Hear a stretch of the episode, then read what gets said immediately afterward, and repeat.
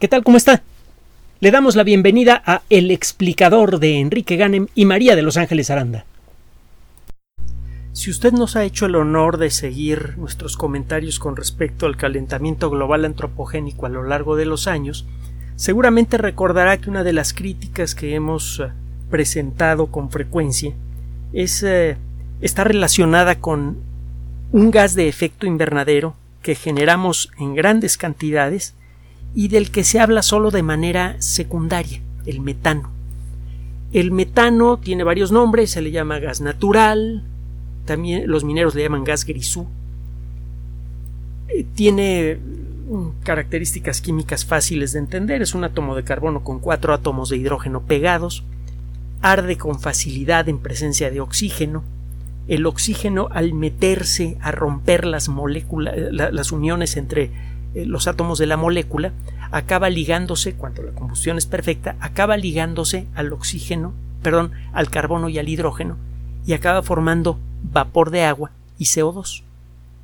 Esto es mucho más limpio que cualquier otra cosa que quiera usted quemar. Cuando quema usted eh, eh, gasolina, por buena que sea, siempre quedan moléculas a medio romper.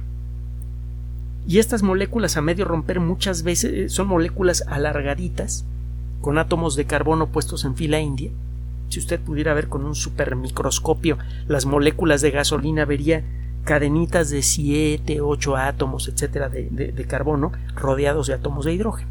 Bueno, cuando se quema a medias la gasolina, no solamente no libera toda su energía, y eso significa que parte del dinero que gastamos en la, en la gasolina se está quemando a lo tonto.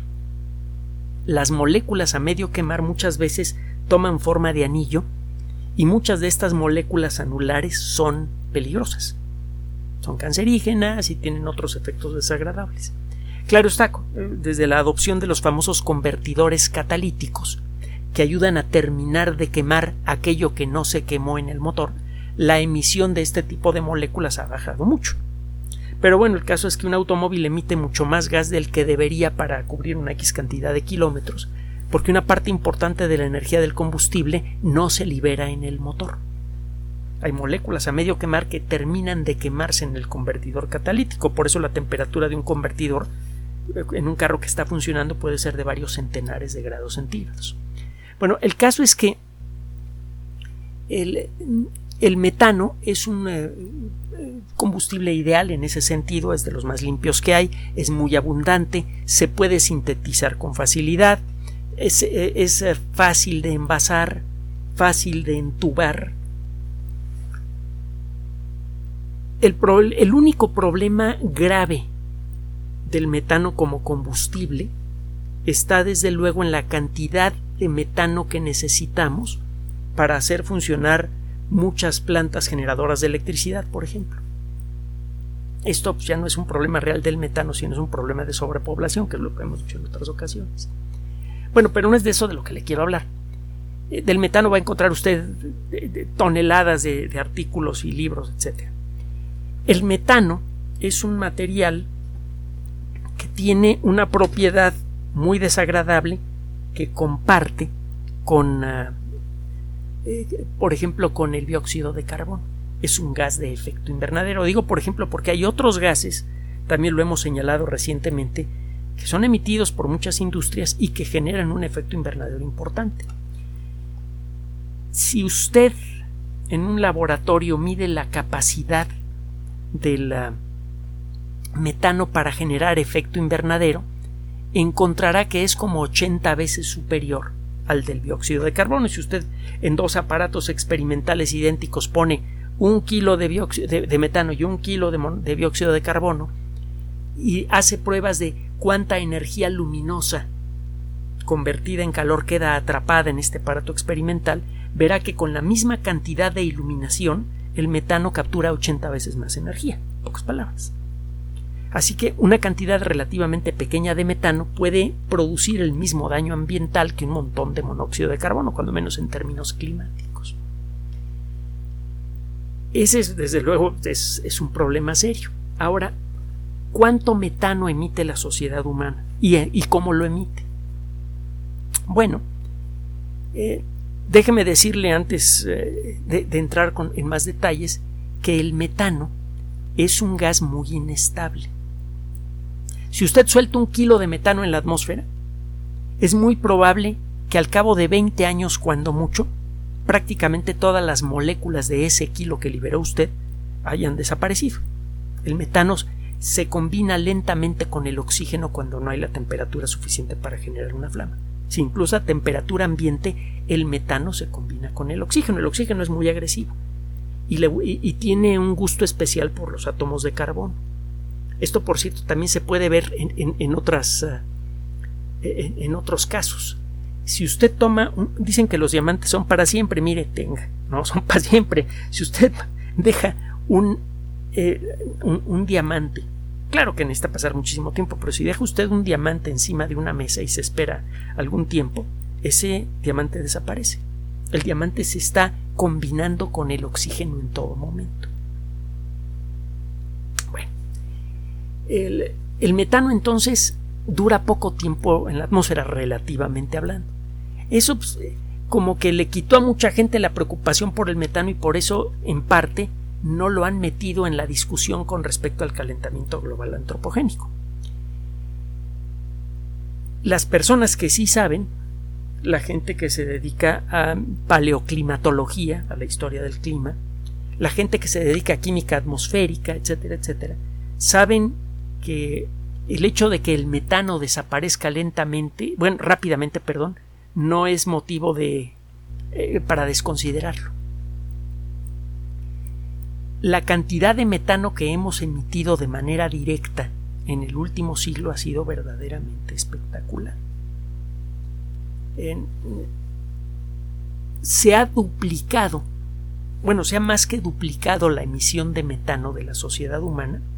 Si la compara usted con los estimados, subrayo estimados porque de muchas de estas historias del calentamiento global lo único que tenemos son estimados, no hechos duros, otra de las críticas que hacemos frecuentemente. Bueno, pero eh, el estimado, las emisiones estimadas de metano por la sociedad humana antes del inicio de la era industrial, es decir, hasta la primera mitad del siglo XIX, eran menos de la mitad de lo que se está emitiendo ahora.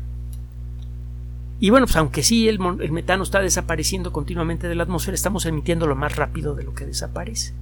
Y si considera que es 80 veces más efectivo que el dióxido de carbono para generar problemas, pues ahí tenemos un buen motivo para preocuparnos. En, el metano se cree que es el, segundo factor de calentamiento atmosférico después del dióxido de carbono. Bueno, el caso es que por estas fechas, y apenas por estas fechas, algunas de las personas que, de los científicos serios que están convencidos del asunto del calentamiento global antropogénico, están empezando a considerar al metano no solamente para hacer estudios, sino también para sugerir acciones. Ya era hora. Resulta también que algunas de las causas de emisión de metano van a ser casi imposibles de eliminar. No sabemos exactamente cuáles son todas las todas las distintas causas de emisión de metano que se puedan achacar a la, actividad humana. Pero parece claro que la ganadería es responsable por el 31% de las emisiones de metano de la sociedad humana. Es con mucho el principal factor de emisión de, de metano directo Ahorita le voy a decir por qué subrayo esto de directo. Eh, los eh, animales herbívoros tienen una gran cantidad de bacterias en su tracto digestivo que en muchas ocasiones descienden directamente, casi sin alteración, de algunas de las primeras bacterias que hubo cuando la Tierra tenía poco tiempo de haberse formado. Esas bacterias también se encuentran en nuestro tracto digestivo, pero no están tan activas. Un organismo que tiene una alimentación principalmente de hierbas tiene una gran cantidad de un tipo, de un grupo particular de bacterias que se llaman metanógenos. Búsquela usted en la Wikipedia. Y pues los metanógenos hacen eso, como parte de... Hay muchas moléculas en los vegetales que son indigestas para un, eh, un organismo animal, sea una vaca o un ser humano. Eh, algunas de esas moléculas pueden ser recortadas, domadas, pueden eh, hacerse más pequeñas y volverse trabajables para el cuerpo humano, por ejemplo, para el cuerpo de, una vaca, con la ayuda de los metanógenos. Durante el proceso de romper estas moléculas se libera la energía que estos bichos necesitan para vivir y de paso le ayudan a la vaca a digerir lo que no habría sido posible asimilar de otra manera. Entonces, qué bueno que están ahí esas bacterias.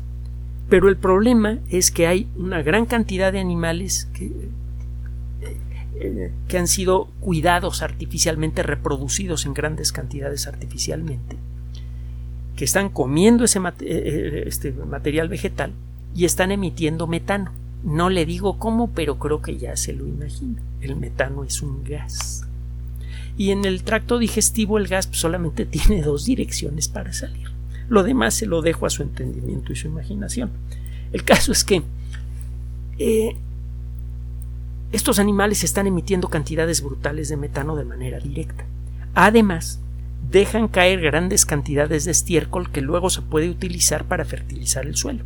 Y es un excelente fertilizante. Pero el problema es que ese fertilizante está cargado con bacterias metanógenas que siguen trabajando y se sigue emitiendo metano después de que abandonaron el cuerpo del animal. Así que el metano no solamente se produce cuando mientras la comida pasa por el, por el bicho, sino que horas, incluso días después de que la comida ya salió, ya sabe por dónde, los desechos siguen emitiendo metano. Eso significa que la cantidad de kilos de metano que emite cada vaca es muy superior que la que usted puede medir metiendo sensores en el tracto digestivo del animal. Eh, estamos hablando de las emisiones directas de metano asociadas con, ah, con la ganadería. A esto hay que agregar otros factores. La ganadería es una de las actividades, de las dos actividades más agresivas y más consumidoras de agua de la sociedad humana. La otra es la agricultura. La agricultura también tiene una cierta culpa en las emisiones de metano cuando se utilizan fertilizantes naturales. Así que este asunto de los fertilizantes naturales eh, no, es tan, tan bueno como uno podría imaginar. Mucha gente le gusta creer que lo verde, lo natural es lo bueno. La comida orgánica, por ejemplo. Bueno, el problema es que la, la comida orgánica promueve las emisiones de metano porque involucra el uso de fertilizantes naturales y eso no sería problema en un mundo que tuviera una población de tamaño razonable. Pero con casi 8 mil millones de personas, la cantidad de instancias de emisión de metano asociadas a la agricultura y a la ganadería es enorme. La cantidad de abono orgánico que se utiliza para alimentar muchas plantaciones es enorme y de ese abono sale metano. Y aquí no estamos hablando, desde luego, de la enorme cantidad de, hectáreas que hay que arrasar cada año para abrir espacio para agricultura y ganadería. Eh, resulta que se cree que las emisiones de metano podrían seguirse incrementando de manera muy rápida a lo largo de las siguientes décadas como consecuencia del mejoramiento de la calidad de vida en muchos países. Y es que cuando la gente tiene dinero, busca comer carne o, incorporar carne en, su comida. Es cierto que, eh, y además los biólogos somos muy sensibles a eso, que el consumo de carne no solamente implica daño ambiental grave, sino que también implica torturar a un animal. Y de veras tendría usted que ir a un laboratorio de biología, cuando menos a los laboratorios a los que yo fui con mis compañeros de escuela para darse cuenta de lo reticentes que somos los biólogos de, lastimar un ser vivo. Vivimos de admirarlos, no de maltratarlos.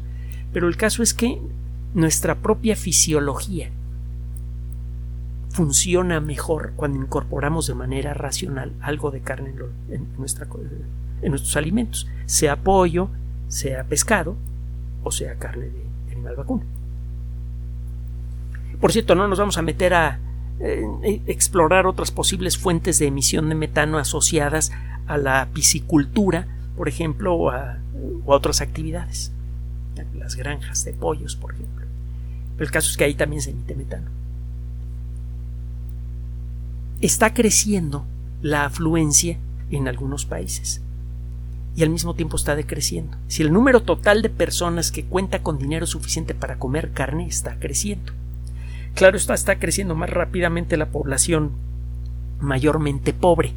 Así que en números relativos parece que el consumo de carne está disminuyendo. En términos brutos está aumentando. Y eso significa que está aumentando el ritmo de la ganadería y eso significa que estamos destruyendo a la atmósfera por emisiones de metano de una manera más acelerada. Y es un asunto con el que hay que lidiar. Y aquí no se van a poder poner ningunas cortapisas artificiales. A la, comida no se, le, no se le pueden poner límites. Eh, existen otras fuentes de metano, desde luego, que son importantes. Se sospecha que eh, el 26%, se sospecha, no hay datos suficientes para asegurarlo, que la industria de los combustibles fósiles en general es responsable por el 26% de las emisiones de metano. A diferencia de lo que sucede con la agricultura y la ganadería, aquí sí hay buenas noticias. Cambiando ciertas técnicas y ciertas prácticas, estas emisiones pueden reducirse en mucho.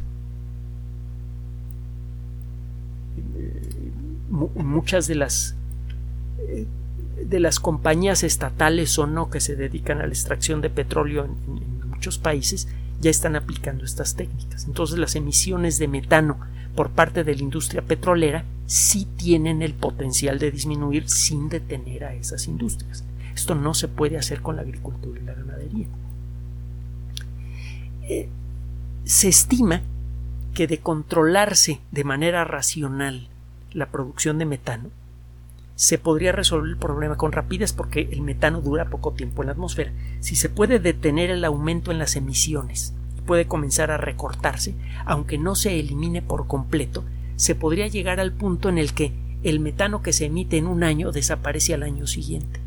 La concentración de metano en la atmósfera siempre sería muy baja y constante, sin tener que interrumpir industrias como la, la del petróleo y el gas natural. El caso es que para poder controlar este problema no basta con tecnología, cuando menos no por el momento. Sería necesario imponerle límites a la agricultura y a la ganadería, sobre todo a la ganadería. Límites de emisiones. Esto desde luego se vuelve impráctico en muchos países como el nuestro, en donde la gente que trabaja en el campo rara vez tiene acceso a algo tan avanzado tecnológicamente como un tractor, mucho menos a agroquímicos apropiados que reducen las emisiones sin eh, eh, empobrecer el suelo de las plantas, etcétera, etcétera. Y con respecto a la ganadería, mire, la única manera de acabar con las emisiones de, de metano, o cuando menos controlarlas, de la ganadería, sería apelando a la ingeniería genética, que también lo hemos dicho en otras ocasiones el sustituir esos trozos jugosos de carne por tecnología avanzada, que es algo que ya empieza a ocurrir en otros países. En lugar de hacer crecer a un animal que toma mucho dinero, mucho tiempo, y luego de someterlo a, de matarlo, pues, y luego cortarlo y entregar carne que puede llevar parásitos que puede estar cargada de clenbuterol y algunos otros productos para facilitar el crecimiento rápido del bicho, que puede tener antibióticos que puede, que puede ser de calidad regular, etcétera, etcétera, se recurre a la ingeniería genética, toma usted células madre de un animal que prácticamente no le causa ningún dolor, las cultiva en laboratorio y a partir de allí empieza a producir carne. Hace poco, por cierto, en un noticiario europeo que se puede ver por internet, sacaban unos trozos de carne, todavía se ven un poco toscos, pero así marmoleados con su grasita y todo, que son impresos con impresoras 3D y células de cultivo de tejidos. Es la primera versión. Para cuando vayan en la versión 3.0 esos filetes se me hace que van a tener muy buen sabor y se van a poder crecer sin lastimar a un animal y sin emitir metano. Pero aquí va a venir otro problema. ¿Cuántos miles de millones de personas en el mundo dependen de la industria ganadera? Desde los que crían a los animales hasta los que le llevan la carne a su casa. ¿Cómo se va a afectar esa industria? ¿Cuánta gente sin trabajo? gente que no va a cambiar fácilmente de un trabajo a otro. Le vamos a dejar aquí estas reflexiones. Usted puede encontrar un comentario en la revista Nature el eh, pasado 25 de agosto de 2021. Eh, eh, hay varios artículos que han salido recientemente, por cierto hay uno de una universidad californiana en donde proponen lo siguiente como el metano genera más efecto invernadero que el, eh, dióxido de carbono, pues usted toma un material común, la zeolita, que es un mineral muy muy común, eh, uno de los elementos fundamentales de las arcillas. Cuando usted hace pasar metano por zeolita y mete un poquito de oxígeno que puede venir del aire, el metano se rompe de manera rápida y se produce dióxido de carbono y agua. Entonces usted eh, estas personas lo que proponen para controlar el efecto invernadero es emitir dióxido de carbono.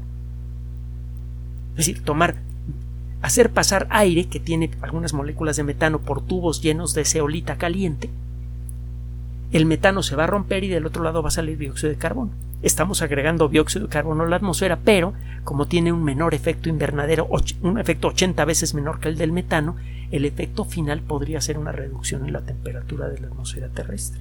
Esa es la propuesta de estas personas, que me encanta por ser deliciosamente irónica. Para resolver el problema del calentamiento global emitamos dióxido de carbono. Bueno, eh, la conclusión final es esta. Los problemas serios de, entre la sociedad humana y el ambiente no se resuelven con, ah, únicamente con tecnología. Ojalá y ese fuera el caso. Ciertamente la tecnología correcta aplicada de la manera correcta puede reducir ese problema, pero va a generar otros. Por ejemplo, en el caso de la conversión de la industria ganadera. No hay que olvidarse que el objetivo final de la ciencia es el ser humano. De hecho, ese debería ser el objetivo final de cualquier actividad humana, el mejorar la calidad general de la vida del colectivo más libertad, más independencia, más salud, más comida, más tranquilidad, más posibilidades de disfrutar la vida. Ese es el objeto, el que a nuestro entender debería ser el objetivo del trabajo de cualquier persona, de cualquier especialidad. Y esto pues, es muy claro en el caso de la ciencia. El caso es que la tecnología el mundo de la química, la física, la biología por sí misma no resuelve todos los problemas. Cura un problema pero genera otro. La única manera en la que vamos a poder resolver de fondo esta situación es incorporando, en primer lugar, en nuestra discusión sobre el, el problema de la relación entre el ser humano y el ambiente, al tema de la sobrepoblación. Y es un tema que hay que incorporar con cuidado. Mucha gente puede imaginar que hay gente que sobra y es nadie sobra en este mundo. Todos tenemos el mismo derecho de vivir, el mismo derecho de disfrutar de nuestra vida como mejor nos parezca. Esto es lo que e, el reconocer este derecho genera un elemento más a considerar para resolver el problema de la sobrepoblación. No se va a poder resolver ni con tecnología ni con leyes solo convenciendo, con razones. Y eso es la, principal crítica que hemos hecho a lo largo de los años al tema del calentamiento global antropogénico. La presentación del tema es emocional y no objetiva. Por favor, saque sus propias conclusiones y en una de esas coméntenlas con nosotros, que siempre nos da gusto saber de usted. Gracias por su atención. Además de nuestro sitio electrónico www.alexplicador.net, por sugerencia suya tenemos abierto un espacio en Patreon, el explicador Enrique Ganem, y en PayPal, el explicador patrocinio por los que gracias a su apoyo sostenemos este espacio. Puede usted descargar gratuitamente estos audios en formato MP3 en Spotify y en iTunes como El Explicador sitio oficial y en SoundCloud como El Explicador y con formato de video en YouTube en El Explicador sitio oficial. Recuerde nuestras redes sociales de siempre, Twitter Enrique-Ganem y en Facebook Enrique Ganem sitio oficial, El Explicador y los grupos que usted ya conoce. Finalmente, el explicador siempre somos María de Los Ángeles Aranda y Enrique Ganem. Gracias.